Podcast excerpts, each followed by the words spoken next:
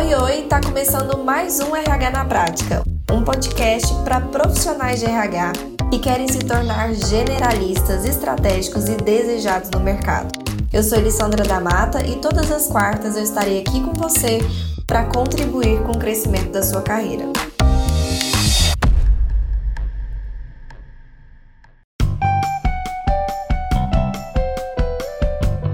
Sejam todos muito bem-vindos e bem-vindas. Nós vamos falar hoje sobre um assunto extremamente relevante, que é justamente sobre com quais serviços você pode começar a sua consultoria de RH. Elis, eu tenho experiência ou não tenho, não importa. Com quais serviços você sugere que eu comece? Quais são os serviços que você pratica hoje na sua consultoria? Quais são esses serviços que dá para eu aplicar aqui já na minha consultoria? Eu quero começar contextualizando você com relação aos grupos de serviços. Então, eu, Elissandra, divido aí serviços em duas categorias principais. Nós temos a primeira categoria, que é a categoria de serviços que eu chamo de serviços de porta de entrada, e nós temos a segunda categoria, que são os serviços mais complexos, que eu chamo de serviços complexos, ok? O que, que são esses serviços de porta de entrada? São aqueles serviços que te permite fazer uma. Ele tem uma saída mais fácil. O que é uma saída mais fácil? Os potenciais clientes, as empresas, todas elas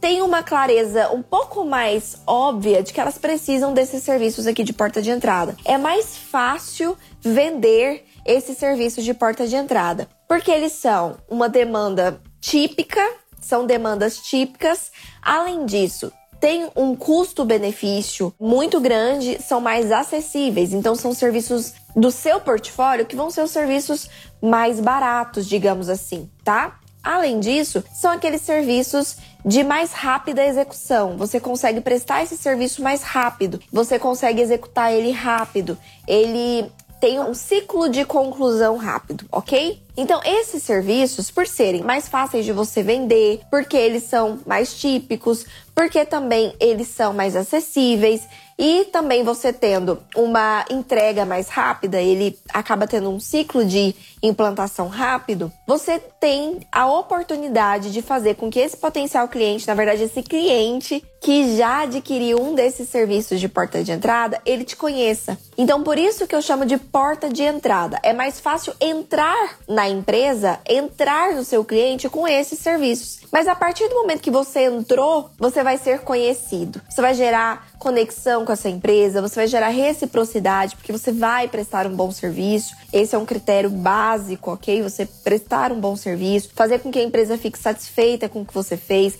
gerar resultados diferenciados para essa empresa. E aí, o que, que você criou então? A partir de um serviço que é mais fácil de vender, que é mais acessível e que então tem uma execução mais rápida, você fez com que esse cliente te conheça. Você fez com que ele confiasse no seu trabalho, você gerou uma conexão com ele de confiança. E isso faz com que, quando você fizer aqui a oferta, né?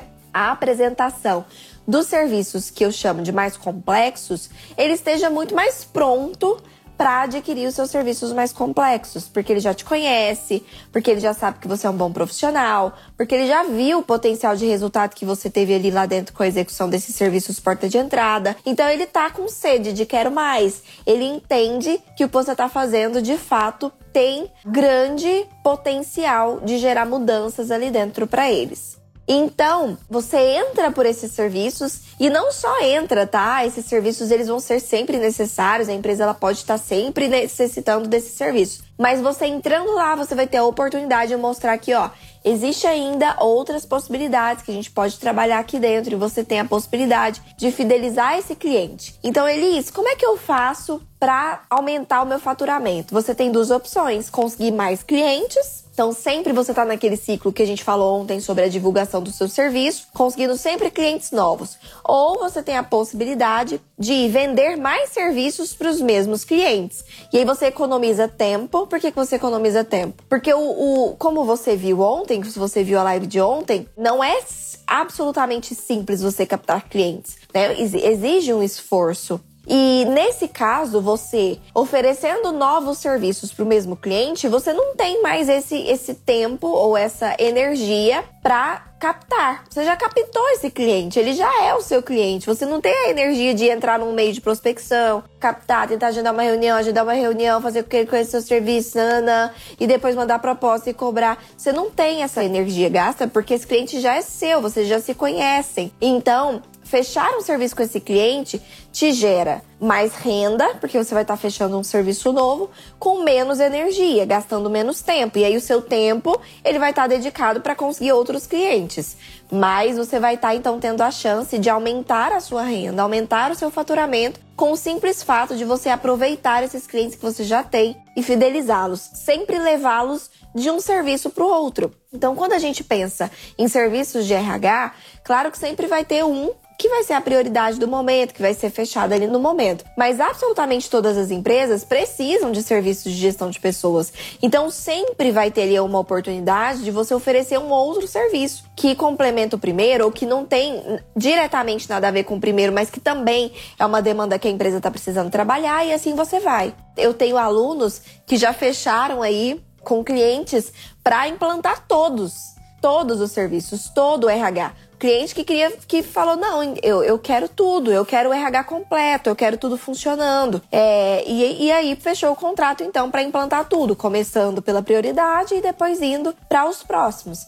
Pode ser que tenha empresas que vão saber, né, que precisa de tudo logo de cara, mas outros não. Outros vão fechar um primeiro serviço com você e depois que ele te conhecer e conhecer o seu trabalho e ver o resultado que você gerou, vai gerar então uma abertura, uma oportunidade de você oferecer novos serviços. E é por isso que eu divido nesses dois grupos. Significa que você não pode fechar um primeiro cliente, que é o primeiro serviço dele com você, desse grupo complexo? Não significa, tá? Você pode sim conseguir fechar um serviço complexo de cara, já com o cliente que você acabou de prospectar. Porém, é mais difícil, tá? Porém, é mais difícil, porque esses serviços complexos, eles são serviços mais caros, porque justamente eles são serviços mais complexos, eles são serviços que demandam tempo de execução, então são serviços de contratos ali, contrato com esse cliente maior, você vai ficar meses ali executando esses serviços e por isso tendem a ser, entre aspas, mais intimidadores para a empresa, porque mexe ali na estrutura de cultura, de liderança e pode ser que ele primeiro precise ganhar uma confiança de que realmente aquilo vai ser bacana para depois ele executar. Salvo as exceções de que a empresa já tem consciência, já está procurando um serviço desse, já já realmente está com aquele problema bem latente, quando ele escuta a solução, ele sabe que aquela é a solução para ele. Vão existir esses casos? Vão. Mas via de regra, tá? É assim que funciona. É mais fácil você fechar os serviços porta de entrada e depois migrar para os mais complexos dentro dos seus próprios clientes. O que, que são eles então, os serviços que estão presentes nesses grupos? Nós temos aí o grupo de porta de entrada, né? De serviços de porta de entrada. Vou citar alguns aqui para vocês, que inclusive são os serviços que eu ensino para os meus alunos. Então, dentro do meu curso RHC, que é o curso voltado para consultores de RH, eu ensino para eles absolutamente todos esses serviços porta de entrada, porque eles são mais do que o suficientes para você começar para você começar a faturar bem com eles, ok? E aí, no momento em que você já tiver indo tudo bem, já tiver faturando bem, se isso se você quiser aumentar o seu portfólio de serviços para ter os serviços mais complexos, aí você vai atrás é, de incluir essas coisas no seu portfólio. Mas para começar, para faturar, para fazer o seu negócio acontecer, você precisa, para começar ali, ter domínio sobre esses serviços porta de entrada. E eu não digo nem só para quem está começando, tá? Para quem já atua, para quem já tem sua consultoria, ter clareza que esses serviços eles são porta de entrada e ter domínio deles aumenta inclusive a sua taxa de conversão. Porque você, ao invés de tentar forçar o cliente a adquirir um serviço mais caro, mais denso, mais complexo, que talvez ele não está preparado ainda para adquirir, você começa com um serviço porta de entrada e então você tem uma taxa de conversão de clientes maior. E isso depois te permite migrar para serviços mais complexos lá dentro mesmo. Então, dominar serviços de porta de entrada é muito importante, tanto para quem está começando, para você começar já ali executando esses serviços, e também para quem já tem a sua consultoria, para você ter clareza se realmente você está conseguindo oferecer para o seu cliente uma saída mais rápida de serviços, ok? Dentro desse grupo de porta de entrada, nós temos a descrição de cargos. Descrição de cargos é um dos serviços. Primeiro eu vou citar e depois eu prometo que eu vou entrar no detalhe desses serviços. Claro que o detalhe mesmo não dá para entrar, né? Dentro do meu curso mesmo é um módulo inteiro para cada um desses serviços, enfim, com muitas horas de aula. 5, 6, 7 horas de aula, tá? Mas eu vou entrar no detalhe para vocês entenderem o que são esses serviços, quais são as etapas desse serviço e quais são os diferenciais desses serviços. Então, aqui dentro desse grupo de serviços de porta de entrada, nós temos descrição de cargos, nós temos identidade organizacional, nós temos recrutamento e seleção, avaliação de perfil e diagnóstico organizacional. São cinco serviços que eu considero que sempre, sempre, em qualquer situação, vão estar configurados como serviços de porta de entrada. Nós temos o treinamento, que ele é um serviço que por vezes vai ser, pode ser considerado um porta de entrada e por vezes ele vai ser um serviço mais complexo, porque depende do treinamento, tá? Depende do treinamento. Se for um treinamento mais simples, mais rápido, ele pode é mais barato, ele pode ser considerado um porta de entrada, mas se ele for um treinamento mais complexo, com mais tempo de execução, mais estratégico e mais caro, ele entraria como um serviço complexo. Por isso eu não coloco ele nesse grupo, eu deixo ele aqui no serviço complexo, que é melhor você aprender a forma complexa de se aplicar treinamentos, porque depois se você precisar aplicar como algo mais simples, é mais fácil você adaptar, tá bom? Então, serviços de porta de entrada são esses que eu falei, são cinco. E aí, eu vou entrar um pouquinho agora explicando para vocês o que, que são esses serviços e por que, que eles são típicos. O que, que eu chamo de típico? São aquele tipo de serviço que absolutamente toda empresa precisa. Em algum momento, toda empresa precisa ou, ou implantar do zero ou revisar, melhorar o que já tem. Então, começando aí por descrição de cargo, que, que é descrição de cargo, caso você não saiba? É ali uma formalização, é um documento, né, mais precisamente, mas é um processo de documentação, de formalização de quais são as atividades, as atribuições, as responsabilidades de cada cargo dentro da empresa. Parece simples, né? Ah, Elisa, é só então eu perguntar para a pessoa o que, que ela faz e anotar o que, que ela faz e colocar isso num documento. Parece simples, mas se fosse simples, não precisava da gente, não é mesmo? Então, para fazer a coisa certa, para fazer a coisa bem feita, existe muito mais técnica por trás do que isso. A descrição de cargos é um momento perfeito, ela é um momento extremamente estratégico para revisar nomenclaturas de cargo, hierarquias e também atribuições. Então vamos lá. No momento de eu fazer o levantamento das atribuições de cada cargo, eu vou começar a analisar. Ok, isso é o que está acontecendo hoje. Então esse cargo faz isso, esse cargo faz isso, esse cargo faz isso. Isso é o que está acontecendo hoje. E aí, depois do momento que eu só fiz um raio-x, eu vou analisar. Então não é só raio-x, é raio-x e análise. Eu vou analisar e vou perceber, junto com os líderes, claro, tá bom, gente? Isso aqui você vai precisar da empresa, mas é um momento de análise. Tem alguma atividade desse cargo que não deveria ser desse cargo? Que outro cargo deveria estar executando? Nossa, essa atividade aqui não é desse cargo. Por que, que essa pessoa que está executando hoje deveria ser o, o outro cargo? Então, aqui já encontrou uma coisa que precisa ser, ser ajustada. Outra coisa que precisa ser analisado. Existe alguma atividade que esse cargo deveria estar executando e não está? Então, às vezes, vai se descobrir que, poxa, quem tá fazendo isso? Não tá sendo feito? Nossa, era para estar tá escaneando e controlando isso lá nas pastas dos arquivos, mas ninguém tá fazendo. Onde que tá ficando isso? E aí vai descobrir às vezes que tem coisas que a empresa esperava que estivessem sendo feitas, mas que não estão sendo feitas. Então é o momento também de avaliar. Tem alguma coisa que está faltando aqui? Outra coisa que é o momento de avaliar. Tem alguma atividade desse cargo que não está compatível com o nível desse cargo? Então, por exemplo, é um cargo de assistente, mas tem uma atividade ali que é de bastante responsabilidade. É uma coisa ali que tem, é um risco, né? É uma atividade que gera risco operacional, ou risco financeiro, ou risco trabalhista, e que está nas mãos de um assistente. Será que realmente essa atividade deveria estar com o assistente e não com a pessoa acima desse assistente? Além disso, o contrário também pode ser verdadeiro. Existe alguma atividade de um líder, por exemplo, um gerente, um coordenador que está muito operacional? Poxa, um gerente que você está pagando ali um salário maior, tá às vezes gastando o tempo dele fazendo uma atividade extremamente operacional que pode ser passada para alguém abaixo dele, pode ser passado para outro cargo. Então é o momento de se avaliar o que está acontecendo e depois chegar à conclusão de qual é o padrão esperado daqui para frente. Então, ok, isso é o que está acontecendo. Mas então, qual vai ser a determinação de padrão daqui para frente? E é o momento, então, de organização da casa. É o momento de organização de quais são as atribuições que devem estar para cada cargo. E aí a gente vai avaliar cargos e não pessoas. Hoje é a Júlia que está nesse cargo, amanhã vai ser outra pessoa. Amanhã entra a Amanda, entra o Carlos nesse cargo. Qualquer um que entrar nesse cargo vai continuar executando a mesma coisa que está ali descrita, porque tá claro, ok? E isso faz, inclusive, com que a empresa não fique dependente de pessoas específicas. Então, vamos supor, a Amanda, que está nesse cargo hoje, ela executa essa atividade dessa forma.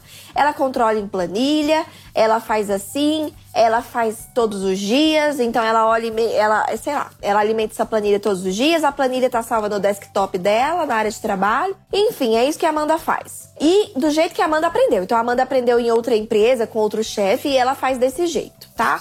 E aí a Amanda sai e a Amanda leva essa informação com ela. A forma que a Amanda fazia foi embora com a Amanda. A planilha que a Amanda fazia, o jeito que ela preenchia, a periodicidade que ela preenchia, vai embora com a Amanda. Não tá, essa inteligência não tá dentro da empresa. Aí entra outra pessoa nesse cargo, que, que essa pessoa faz? Começa a fazer do jeito que ela estava acostumada. Não, agora eu não controlo isso em planilha. Eu controlo isso aqui na minha agenda. Não, eu controlo isso no Trello. E aí, pronto, muda a forma que a Amanda fazia. Ah, eu não fazia cálculo assim, eu fazia assado. Ah, eu não media esse indicador, eu media aquele. E aí a pessoa vai fazer do jeito que ela estava acostumada. E é de novo, a empresa está dependendo dessa pessoa. Se a pessoa sair, a inteligência ali daquilo, né, a forma de se executar também sai com essa pessoa e aí entra outra pessoa.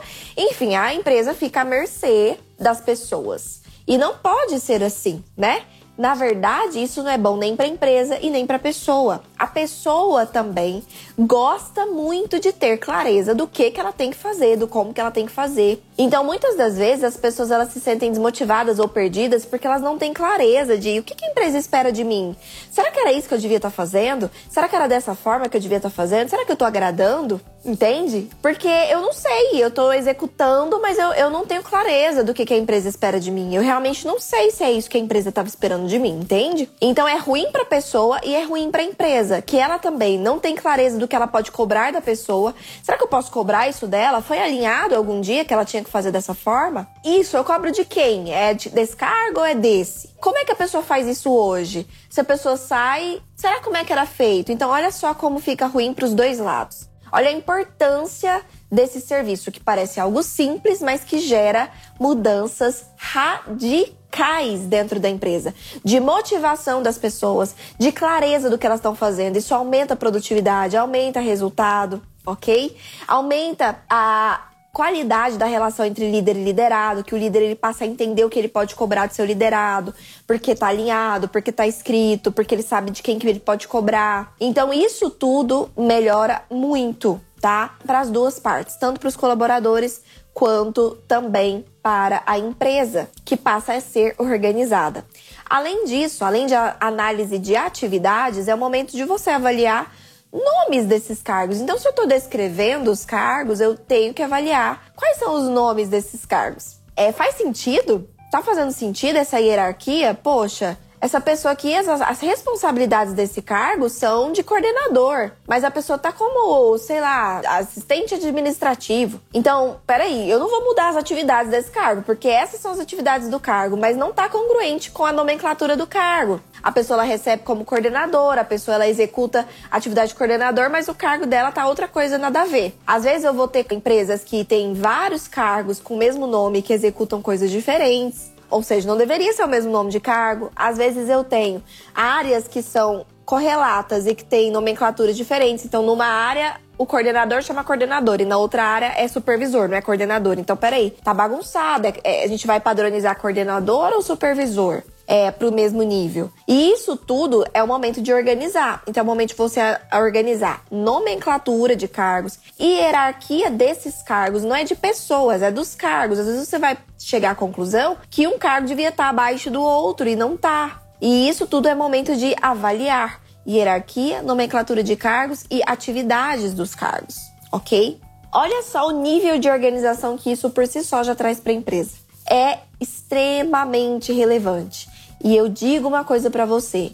Mesmo as empresas hoje que possuem descrição de cargos, a hora que você vai avaliar, ela está desatualizada, tá há anos que ninguém olha. Na hora que você vai avaliar, aquilo que tá no papel nem é o que tá acontecendo na realidade. A hora que você vai avaliar, foi uma descrição de cargos muito simples, que não utilizou toda a técnica necessária, que existe técnica, tá? Cada atividade é descrita com o que faz, como faz, para que faz, quando faz. Tem também a missão do cargo, tem as hierarquias, enfim, é um documento completo para guiar a empresa. É um documento que serve de inteligência para a empresa ser guiada, para ter inteligência de decisão. Se tá só um papelzinho lá escrito, a pessoa faz isso, isso, isso isso, não é descrição de cargos. Pelo menos não de forma estratégica, né, gente? Isso não gera resultado para a empresa. Basicamente, são papéis ali entulhados, enfim. Não faz diferença para a operação, sinceramente. Essas descrições de cargo, a maior parte das vezes, elas não são alinhadas com os colaboradores. Os colaboradores, eles não têm acesso a esse documento, eles não sabem o que é que está sendo esperado do cargo deles. Isso tudo, tá?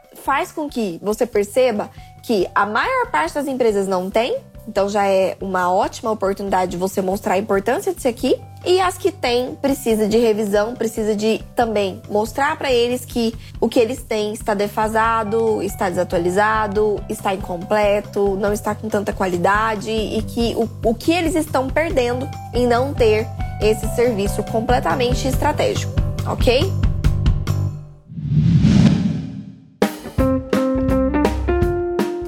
Agora, é preciso você ter um diferencial. Então, não adianta nada você aplicar uma descrição de cargos que é igual a todas as outras que todo mundo está aplicando. Lembra que eu falei aqui? Não é só um documento que você coloca lá as atividades, tem estratégia, tem diferenciação. A sua diferenciação vai ser entregar, além das atividades e do documento lindo ali, você vai entregar também o mapeamento das competências. Isso é um grande diferencial. Você praticamente não encontra consultorias que entregam descrições de cargo com mapeamento das competências. Então você vai pegar as, as, as atividades daquele cargo e vai mapear quais são as competências comportamentais necessárias para essas atividades serem executadas e quais são as competências técnicas necessárias para que essas atividades sejam executadas. Essa informação de competências técnicas e comportamentais a empresa vai usar em vários momentos, em recrutamento e seleção, na hora de recrutar alguém. Ela vai olhar, então essas são as atividades do cargo e essas são as, as competências que eu tenho que avaliar se essa pessoa tem para ocupar esse cargo. Vai utilizar também no momento de avaliação, avaliação interna, avaliar não só se as atividades estão sendo feitas, mas também se as competências comportamentais estão alinhadas com o que é esperado. Vai ser utilizado no momento de crescimento, de plano de cargos e salários, então para a pessoa ser promovida, ver se ela realmente está alinhada com as competências comportamentais do cargo que ela vai ocupar. Além disso, também pode e deve ser utilizado em momentos, por exemplo, de desligamento, porque você percebe que a pessoa não está adequada, por exemplo. Dá mais concretude nos seus desligamentos, não ficam subjetivos. Existem dados ali para você ver que a pessoa não está encaixando em algum momento ou outro. Então, é utilizado em várias etapas em treinamentos também. É o momento de você treinar, então você vai treinar as competências comportamentais necessárias para o cargo. Você não vai treinar uma coisa nada a ver que, enfim, não foi mapeada para aquele cargo. Entende? Olha o quanto de coisa que depois essa empresa pode utilizar esses, essas competências e você vai entregar pronto para elas, para ela. Isso é um grande diferencial é o diferencial aí da gestão de pessoas por competências que eu tanto comento com vocês. É o diferencial que a minha consultoria entrega e que os meus alunos entregam. E os clientes, eles tendem a perceber que outras consultorias não fazem isso e o valor que isso tem na estratégia da empresa. Então, quais são as etapas do serviço? Nós temos nesse serviço as seguintes etapas, tá? Alinhamento com os líderes e treinamento desses líderes. Então, eles vão ajudar na confecção das descrições de cargo, eles precisam ajudar porque as equipes são deles, eles que vão entender qual é o padrão que a empresa precisa seguir, eles que vão nos municiar de informações para que a gente avalie nomenclaturas. Então, a gente precisa dar esse primeiro alinhamento, esse primeiro treinamento. Segunda etapa, correção e aprovação das descrições. Então, colhidas as informações de um primeiro raio-x, eu vou corrigir primeiro. Antes de entrar em análise, eu vou é, corrigir a escrita. Então precisa estar completo o que a pessoa faz, como faz, quando faz, para que faz. E é isso que a gente vai corrigir no primeiro momento. Tá faltando alguma informação?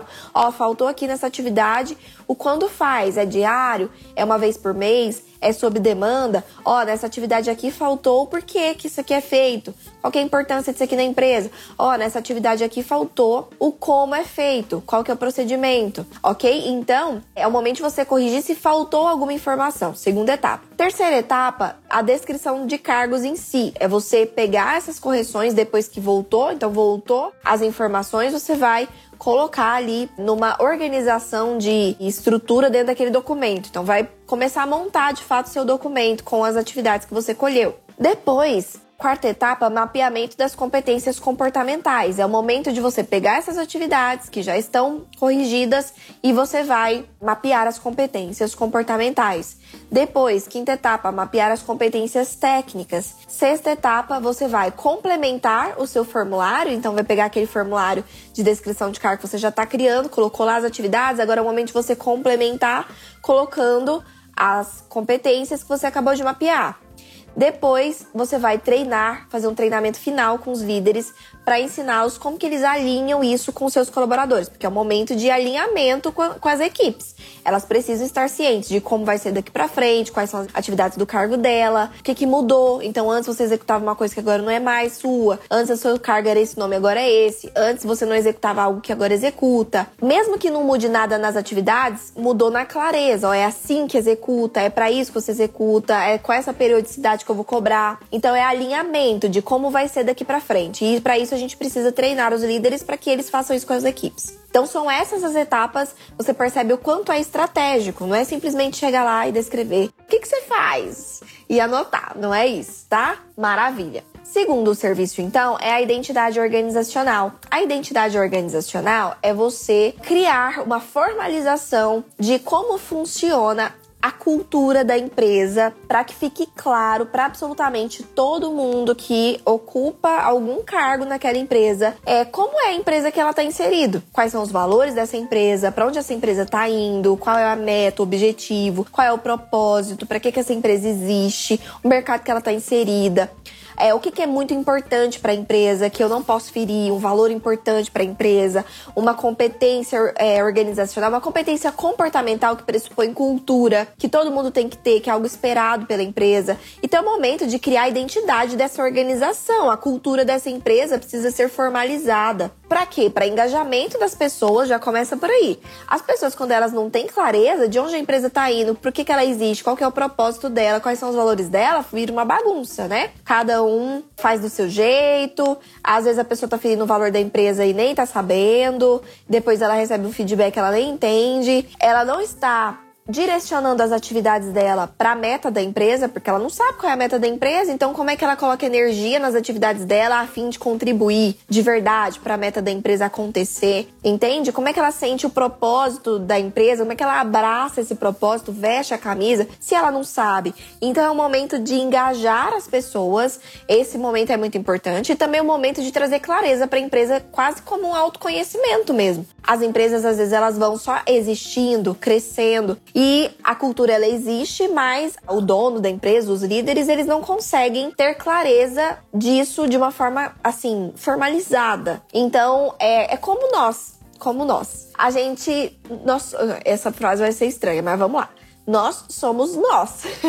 então, tipo assim, pensa, eu que sou eu, eu que, eu que sou eu mesma. Eu não me conheço totalmente ainda. Eu preciso ir atrás de ferramentas de autoconhecimento para entender algumas coisas que eu faço, porque que eu tomo certas atitudes. Imagina uma empresa que ali tá também existindo, mas às vezes ela não tem um autoconhecimento, ela não tem uma autoconsciência do que, é importante para ela, quais são os valores dela. Às vezes isso já acontece no dia a dia, de ela exigir isso das pessoas, mas ela não tem consciência do porquê que ela exige isso, porquê que isso é importante para ela. E, obviamente, que as pessoas também não vão ter essa clareza, ok? Então, é muito importante e é o momento de você criar junto com a empresa, então, uma formalização estratégica. Não é para ficar na parede bonitinho, não é para ir para site, pode ir para site para parede? Pode, mas não é para isso. É para fortalecimento de cultura, é fortalecimento de engajamento das pessoas com a empresa, vínculo entre empresa e empregados, direcionamento da energia das pessoas em direção ao que a empresa espera delas em questão de comportamento cultural, de valores culturais,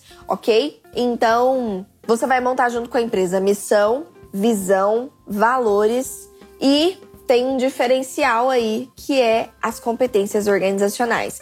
Então, assim como na descrição de cargos você mapeia as competências técnicas e comportamentais em cima das atividades do cargo, aqui nessa parte de identidade organizacional você mapeia as competências organizacionais em cima da missão, da visão, dos valores.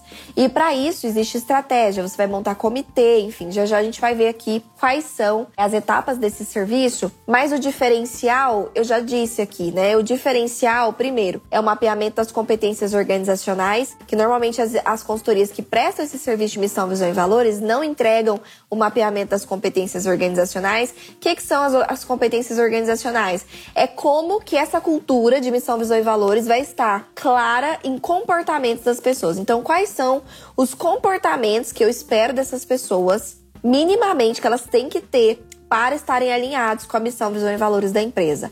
Então, essas competências organizacionais é que vão ser avaliadas no processo de recrutamento, num processo de avaliação, num processo de desligamento, num processo de treinamento, ok?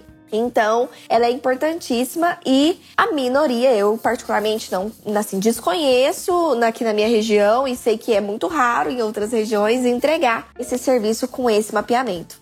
Por que, Elis, então, que você tá falando que é tão bom, por que as empresas, não, as consultorias não fazem? Porque dá mais trabalho, né, gente? E o cliente, ele não sabe. Ele não sabe que existe competências organizacionais, então ele não cobra. A consultoria normalmente ela tende a oferecer o que é mais fácil para ela executar. E dá mais trabalho mapear as competências organizacionais. Por que, que eu vou mapear se meu cliente nem está exigindo? Se eu já falo de missão, visão e valores, ele já fica feliz e tá tudo certo. Então as consultorias, elas têm muito essa cultura de fechar serviços mais rápidos, de vender, vender e fechar coisas que elas executam rápido, porque para elas, quanto mais rápido elas fecham um serviço, mais rápido elas podem pegar outro serviço. Só que o que a maior parte das pessoas não entende é que demorar mais para executar um serviço também significa que você pode cobrar mais por ele. E não é só porque demorou mais, é porque você, de fato, entregou algo melhor, entende? Realmente entregou algo que para aquela empresa tem mais valor agregado. E se você mostra para a empresa que você é uma das únicas ou a única da sua região que executa o serviço dessa forma, você já vai estar tá trazendo para você um senso de profissionalismo aquele cliente já vê em você credibilidade, porque ele pensa, poxa, ela, né, ela tá se preocupando em fazer o melhor para mim. E isso fideliza cliente. Isso gera confiança no seu cliente. Isso faz com que ele perceba que ele quer ficar com você. E já aconteceu de eu cobrar por um serviço e o cliente falar, ah, mas tá caro do que a outra, tá mais caro do que a outra que eu fiz orçamento. E eu explicar que a diferença no valor era justamente pela diferença na execução, que o que eu ia executar para ele era diferente do que essa consultoria estava executando. Eu ia prestar um serviço muito mais elaborado, muito mais complexo, com mais etapas, mas que também eu garantiria ali muito mais resultados. E o cliente naquele momento focou no preço e optou por fechar com outra consultoria. Tá tudo certo. A gente continua a amizade, enfim. Mas depois esse cliente acabou voltando, entende? Ele voltou. E ele falou, Elis, enfim, entendi o que você quis dizer. Realmente, depois que foi executado, eu percebi a falta que tudo aquilo que você me explicou fez aqui na execução. Acabou que ficou, ficou, não ficou do jeito que eu imaginei, não ficou do jeito que eu queria, não deu a aderência que precisava, não deu o resultado que eu esperava. E eu entendi que foi por conta dessas etapas que você me explicou que não estavam presentes na execução do serviço. E aí o cliente volta e aí fecha outros serviços comigo. Normalmente acontece, tá? Normalmente acontece. E quando o cliente fecha comigo e ele entende a qualidade do que é feito, o diferencial do que é feito, a chance dele te abandonar para ir para outra consultoria só porque é mais barato é muito pequena. Porque ele entende valor agregado. E a sua preocupação como profissional não tem que ser só em fechar cliente. Sua preocupação como profissional é entender que o seu nome está na reta. Aquele serviço que você está executando leva o seu nome, leva a sua reputação. Então, eu particularmente não coloco a minha reputação em prova para executar serviço mais ou menos. Executar serviço que eu sei que não é o melhor, que está incompleto, eu não coloco meu nome nisso.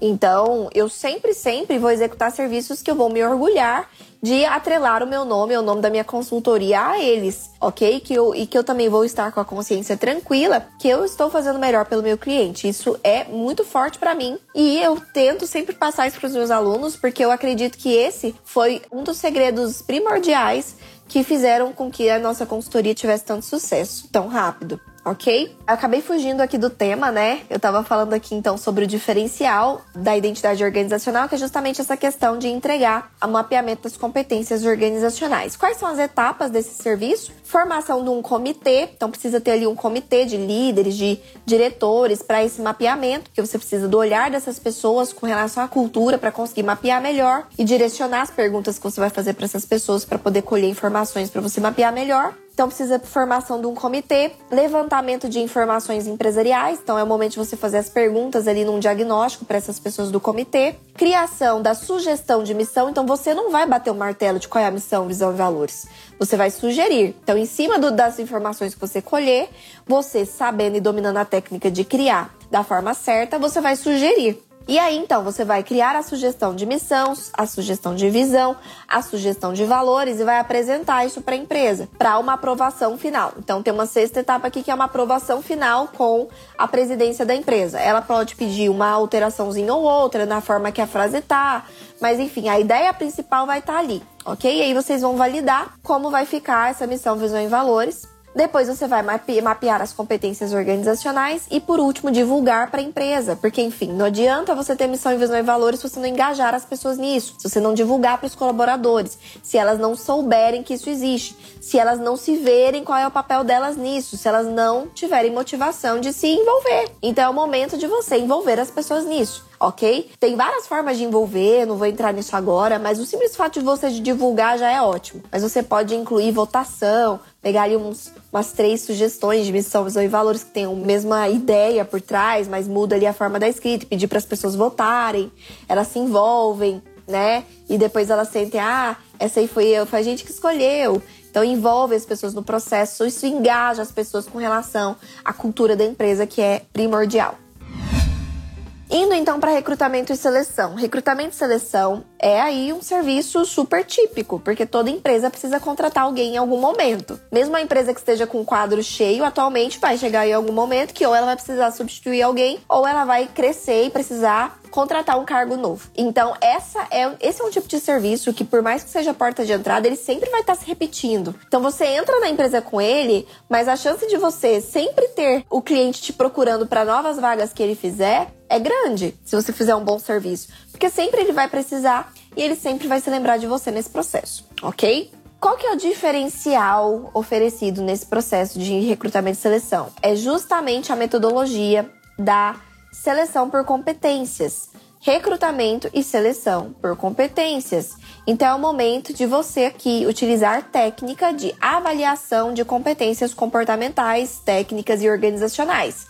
Você vai avaliar nos candidatos se eles se adequam à cultura, se eles se adequam ao comportamento indicado para o cargo e para a parte técnica indicada para o cargo. E não é a empresa que vai te dizer o comportamento. Eles podem até dizer algumas coisas importantes, mas quem vai mapear é você. Por isso a técnica é tão importante, ela é tão válida e ela é tão diferencial. Você vai colher quais são as atividades daquele cargo, né? O que, que essa pessoa faz? O que, que essa pessoa vai fazer, fulano? Você vai pegar o que, que essa pessoa vai fazer, vai mapear as competências comportamentais e técnicas daquele cargo, vai perguntar ali para a empresa como é que é a cultura, vai mapear ali as competências organizacionais, vai fazer as perguntas por competências e é aí que você vai ter uma assertividade gigante no seu processo de recrutamento e seleção. Aqui na nossa consultoria, a gente tem basicamente uma reposição praticamente zero.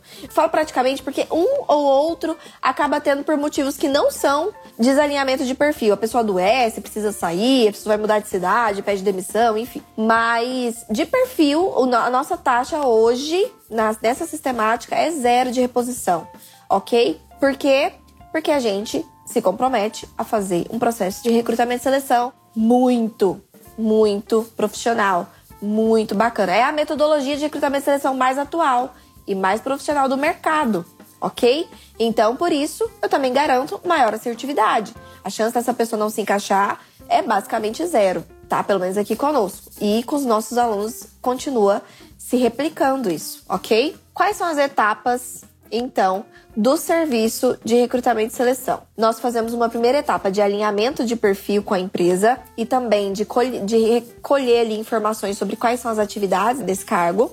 Depois, nós fazemos o recrutamento desses candidatos, né? Nós anunci... O que é o recrutamento? Envolve tudo. Envolve o anúncio, envolve você divulgar a vaga, envolve você triar currículo, ok? Então, o recrutamento. Nós também fazemos a seleção, que é o agendamento da entrevista, essa primeira triagem.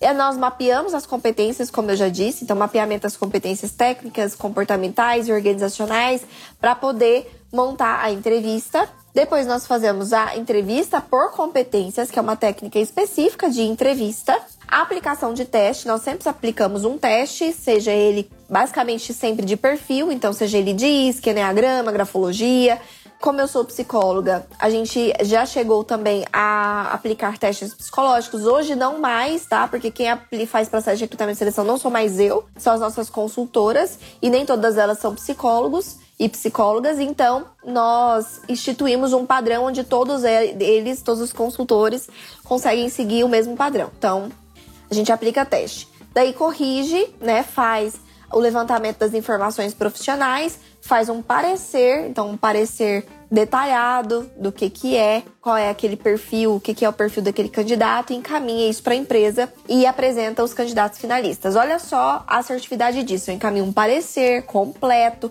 com todas as informações do candidato, de competências técnicas, comportamentais, organizacionais, perfil levantado no teste, referência, tudo eu mando para a empresa. Então eu checo absolutamente todos os pontos para me certificar que essa pessoa está adequada à vaga. Os pontos justos. Eu não vou avaliar essa pessoa em cima de coisas que ela não precisa entregar, que ela não precisa ter. Então, inclusive, se a empresa ela fala, ah, essa pessoa precisa ter liderança, e na hora de eu mapear eu ver que não precisa de liderança, eu explico para a empresa, olha, eu vou olhar, acho que a liderança vai, pode ser um critério de desempate, porém não é uma competência essencial para o cargo.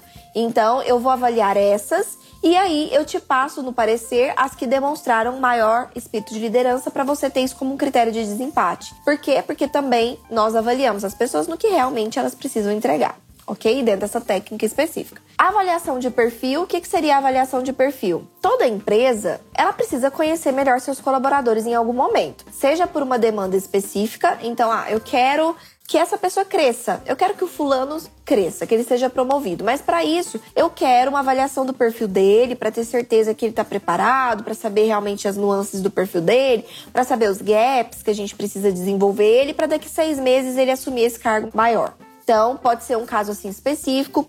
Pode ser também, por exemplo, uma demanda em grupo. Então, olha, eu quero aplicar um mapeamento de perfil em todos os meus líderes. Eu quero saber o perfil de todos os meus líderes, quero saber os gaps, né? O que está acontecendo, o que eles precisam melhorar, quais são os pontos fortes de cada um deles, porque eu pretendo melhorar um pouco a liderança, trazer um treinamento, ou pelo menos conhecer melhor eles para poder direcionar melhor equipes, enfim.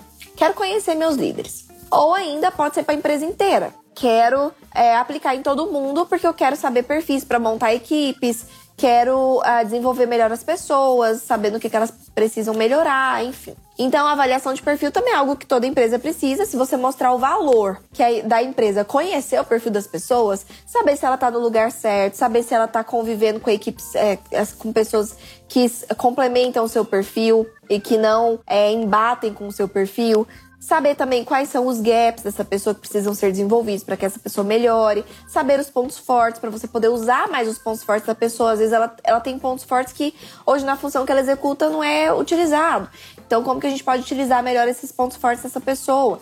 Então, conhecer sua equipe é estratégico a nível super alto, porque você pode tomar decisões com relação à equipe que vão potencializar resultados da equipe, ok? Então, Avaliação de perfil você pode fechar um contrato de aplicar em uma pessoa só, você pode fechar a contrato de aplicar em mais de uma pessoa e não interessa, tá? O importante é que é uma possibilidade de serviço. Qual que é o diferencial desse serviço é, que nós vamos executar? Nosso diferencial tem que ser, é, além de simplesmente aplicar um teste, mapear o perfil e pronto, a gente tem que ter um processo de pós. E depois?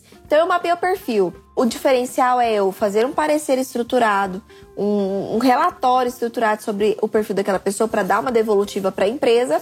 E além disso, eu dar uma devolutiva para aquela pessoa que fez o teste. Então pensa, você a empresa do nada chega em você, ela vai vir um consultor e vai aplicar uns testes em você pra gente mapear seu perfil, viu? Ok, aí vem uma pessoa, faço o teste, essa pessoa nunca mais fala comigo, eu não sei o que que deu, eu não sei no que que eu sou boa, não sei no que que eu sou ruim, não sei o que que eu preciso melhorar, eu fico ansioso porque eu não sei se eu fui mal. Enfim, então também é necessário essa, essa devolutiva, esse feedback para o, o avaliado, tá? Para o avaliado, seja ele quem for.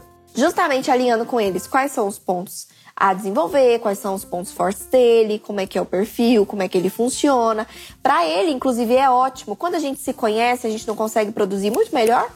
A maioria das pessoas não conhece os seus próprios perfis. Então, quando ela, o simples fato dela conhecer o seu perfil, ela já vai conseguir ter maior clareza do que, que ela faz, do porquê que ela faz certas coisas, do que, que ela precisa ficar mais atento. Além disso, oferecer ali uma possibilidade de juntos vocês montarem um PDI, que é um plano de desenvolvimento individual. Possibilidade de ação para ela desenvolver esses gaps. Você não vai conduzir esse plano de desenvolvimento, você vai ajudá-lo a mapear e ele vai conduzir, a não ser que você consiga ali oferecer para a empresa um segundo serviço de você, por exemplo, ah, ele precisa ser treinado em tal coisa.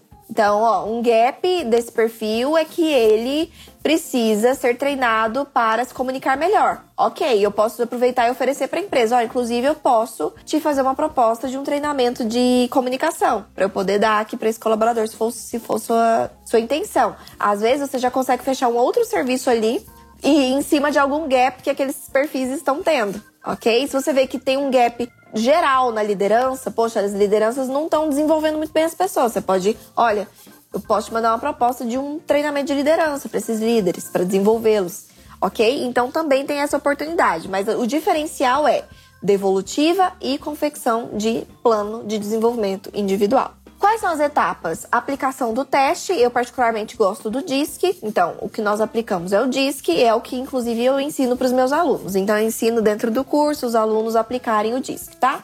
Então você vai aplicar um teste, você vai fazer uma entrevista inicial só para colher algumas informações para depois você conseguir fazer o compilado dessas informações, né? Você conseguir confrontar essas informações para ter certeza que o teste ele deu informações validadas e não inconclusivas. Depois você vai fazer um parecer, um relatório com tudo aquilo que deu. Depois você vai dar uma devolutiva e vai fazer o PDI com aquela pessoa para apresentar para a empresa qual foi o resultado final, né? O, o perfil mais o plano de ação sugerido para aquela pessoa.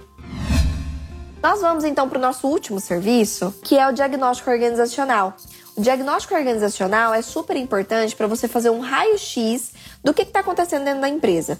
Então, às vezes, a empresa ela acha que para ter algum problema precisa ter alguma coisa muito aparente, um conflito, uma coisa, uma rotatividade gigante. E nem sempre, às vezes tem problemas sim acontecendo, insatisfações das pessoas, problemas em processos, problemas em relacionamentos, enfim, questões ali que precisam ser melhoradas e que estão acontecendo que a empresa não está percebendo, ou porque ela já se acostumou com a situação, ou porque realmente não existe nenhum sintoma muito latente que está chegando lá em cima né, para os decisores da empresa. Então, o diagnóstico organizacional é o momento de você realmente fazer um raio-x, diagnosticar alguns pontos importantes para a empresa para saber o que está acontecendo. É o momento de você ir até os colaboradores, então pegar a opinião dos colaboradores com relação a vários aspectos de dentro da empresa para que você tenha essa informação inteligente que os próprios colaboradores vão te dar, ou seja, fatos reais não é eu acho, ah, eu acho que aqui tem que melhorar tal coisa. Não, não é em cima de achômetro, é em cima de dados, de fatos. Você vai aplicar um questionário, vai aplicar entrevista, você vai colher essas informações, enfim, e vai entender quais são os pontos que precisam ser desenvolvidos. Então, olha, esse ponto aqui precisa ser desenvolvido. E é inclusive um ótimo serviço para você também acabar incluindo propostas de outros serviços depois dele. Então, ó, percebi que existe aqui um problema relacionado à estrutura dos seus cargos e das suas, é, das suas nomenclaturas. Então, tem aqui o serviço que eu presto, descrição de cargo, que pode resolver isso. Olha, eu percebi que tem um problema aqui relacionado à sua liderança. Ó, eu posso oferecer para você um serviço de treinamento de liderança. Aí você pode, inclusive, fechar outros serviços por conta de gaps que você vai, ou que você pode, né, analisar dentro do diagnóstico organizacional, ok? Qual que é o diferencial aqui do diagnóstico organizacional? É que você vai dar para a empresa um relatório completo, então um relatório mesmo, completo ali de todos os fatores que foram avaliados, das médias de nota em cada fator, do plano de ação para cada fator. Inclusive, o plano de ação é um segundo diferencial grande que nós aqui, como profissionais sérios, temos que oferecer para as empresas. Eu não só vou entregar um relatório dizendo: ó, oh, isso aqui que tá ruim, viu? Ó, isso aqui tá ruim, isso aqui tá ruim. Agora, beijo, tchau, se vire aí. A empresa vai falar: ok, tá ruim, mas o que, que eu faço para melhorar isso? Então você tem que entregar o, o, resultado com sugestão de plano de ação, sugestões. Você já vai colocar lá, ó, para resolver isso, o indicado é isso. Para resolver isso, o indicado é isso. Para resolver isso, eu indico isso. Então você vai sugerir quais são as ações necessárias para resolver aquilo. Se a empresa vai querer fazer ou não aquelas ações necessárias para resolver aquilo, com você, fechar novos contratos ou com outra pessoa, ou internamente, já é já é com ela. Mas você entregou para ela o mapa, o caminho, ó, é isso aqui que precisa ser feito, ok? Essa é a ação que precisa ser tomada para resolver esse problema. E quais são as etapas então desse serviço? Sensibilização, então, eu vou sensibilizar as pessoas a participarem da, da, minha pesquisa, porque vai ser uma pesquisa ali com as pessoas, né? Vai ser uma entrevista, um questionário, e eu preciso que elas queiram participar. Não dá, não dá pra obrigar as pessoas a participarem, elas precisam querer. Então, o primeiro momento é sensibilizar as pessoas, dar a importância delas participarem. Quanto mais pessoas participarem, quanto maior for a sua amostra, mais assertivo é o resultado da sua pesquisa definir quais vão ser os fatores de análise e nesse caso específico para os meus alunos e eu eu utilizo uma metodologia chamada Six Boxes. Nós utilizamos, nós mapeamos, né, e avaliamos seis fatores específicos dentro da empresa. Então você vai definir quais são esses fatores. Depois você vai selecionar quais são as perguntas que você vai fazer dentro de cada fator para poder avaliar aquele fator, aquela variável específica. Depois, você vai fazer a parametrização, ou seja, como vai ser a forma de colheita da resposta. Vai ser múltipla escolha, vai ser pergunta aberta, vai ser de 0 a 1, de 0 a 10. Inclusive, tem formas de se fazer isso de maneira mais assertiva, mas a parametrização da sua pesquisa. Depois você vai é, é, definir como você vai coletar as respostas. É através de entrevista? É questionário? Então você precisa também definir como você vai coletar as respostas. E depois de coletar as respostas, você vai tabular. É o momento de tabular os resultados e analisar esses resultados. E aí, depois, você vai fazer uma outra etapa, que é o plano de ação. Então, analisei os resultados, vi quais deram notas baixas, vi quais fatores eu preciso dizer para a empresa que precisa ser trabalhado e vou criar ali a minha sugestão de plano de ação para essas para esses fatores. Então vou fazer ali o plano de ação e por fim eu vou fazer o relatório. Então no relatório eu vou incluir tudo: os fatores, as notas dos fatores, a conclusão de cada fator, ou seja, vai precisar de plano de ação, não vai? E qual que é o plano de ação sugerido? Isso vai estar num relatório completo que você vai apresentar no final das contas para a empresa. E agora você pode estar se perguntando, Elis, mas é possível eu que, por exemplo, nunca executei nada disso, conseguir executar? Sim. Inclusive, a maior parte dos meus alunos que hoje executam isso, eles nunca tinham executado antes. Porque, como eu já disse para vocês em outras lives, se você tem acesso a uma metodologia passo a passo, então passo um, faça isso, passo dois, faça aquilo, passo três, faça isso nesse formulário, desse jeito, complete desse jeito, fala para o seu cliente assim colete assado, ou seja, é um passo a passo bem sistemático, principalmente em serviços porta de entrada, que são serviços mais simples de serem executados e mais rápidos, que detêm menos etapas, é extremamente possível. Quando você encontra um conteúdo que te direciona realmente na riqueza dos detalhes, você consegue executar. E eu não tô falando isso por mim, tô falando pelas centenas mesmo de alunos que eu tenho e que executam coisas que elas nunca executaram antes, que eles nunca executaram antes, pelo simples fato de terem acesso a um passo a passo que permite que é, seja feita da forma certa. Nós sempre, sempre, sempre temos que ter responsabilidade. Esse é o único ponto que eu friso bastante. Nós temos que ter responsabilidade. A gente não vai oferecer algo para o nosso cliente que a gente não estudou para poder fazer, que a gente não, não tem conhecimento para poder fazer. Agora, a partir do momento que eu tenho conhecimento, que eu estudei, que eu tenho ali na minha frente um passo a passo, que eu tenho as ferramentas e que eu sei que eu estou oferecendo ao meu cliente algo diferenciado, algo com qualidade, que eu vou conseguir prestar para ele um serviço bacana em cima de uma metodologia atual, aí sim eu tenho responsabilidade e tenho conhecimento. Assim você consegue executar qualquer serviço seguindo um passo a passo de um conhecimento estruturado, ok?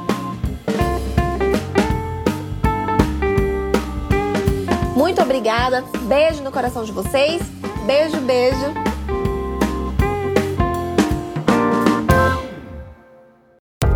E aí, gostou do episódio de hoje? Então compartilhe com nossos colegas de profissão e se una a mim na missão de propagar o RH estratégico. Eu também vou adorar me conectar com você por outras redes. Me adiciona nas redes sociais pelo Instagram, arroba e também pelo LinkedIn e YouTube. Um beijo e até a próxima quarta!